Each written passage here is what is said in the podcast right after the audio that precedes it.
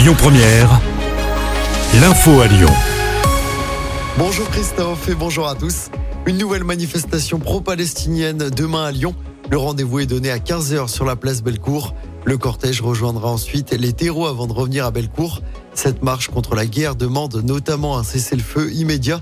À Paris, la manifestation pro-palestinienne de demain n'a pas été interdite. Pour la première fois, le Parti socialiste annonce qu'il va s'y associer. L'action coup de poing d'une députée du Rhône, elle va dormir dans une école lyonnaise la semaine prochaine.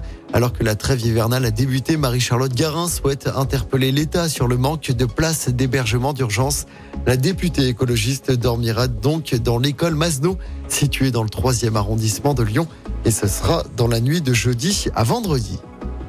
Le siège de la région Auvergne-Rhône-Alpes évacué hier après-midi à Lyon.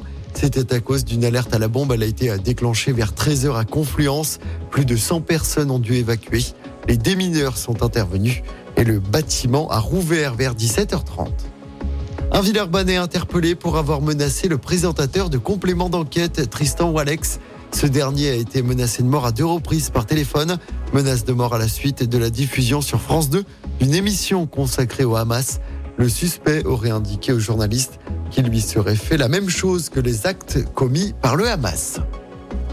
Et puis Green Day en concert à Lyon l'année prochaine. Le groupe américain de rock sera sur la scène de la LDLC Arena de Dessine. Ce sera le 5 juin prochain. On vous a mis toutes les infos sur ce concert sur notre site et notre application.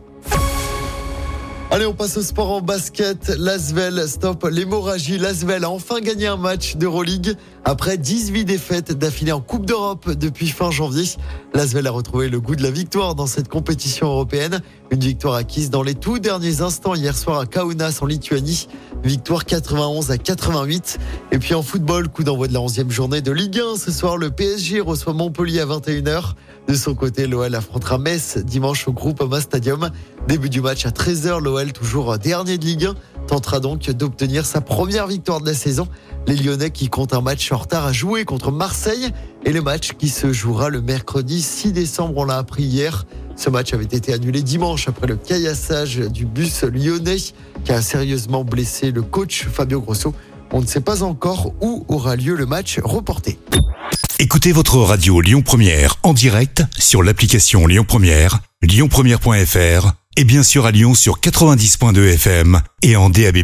Lyon Première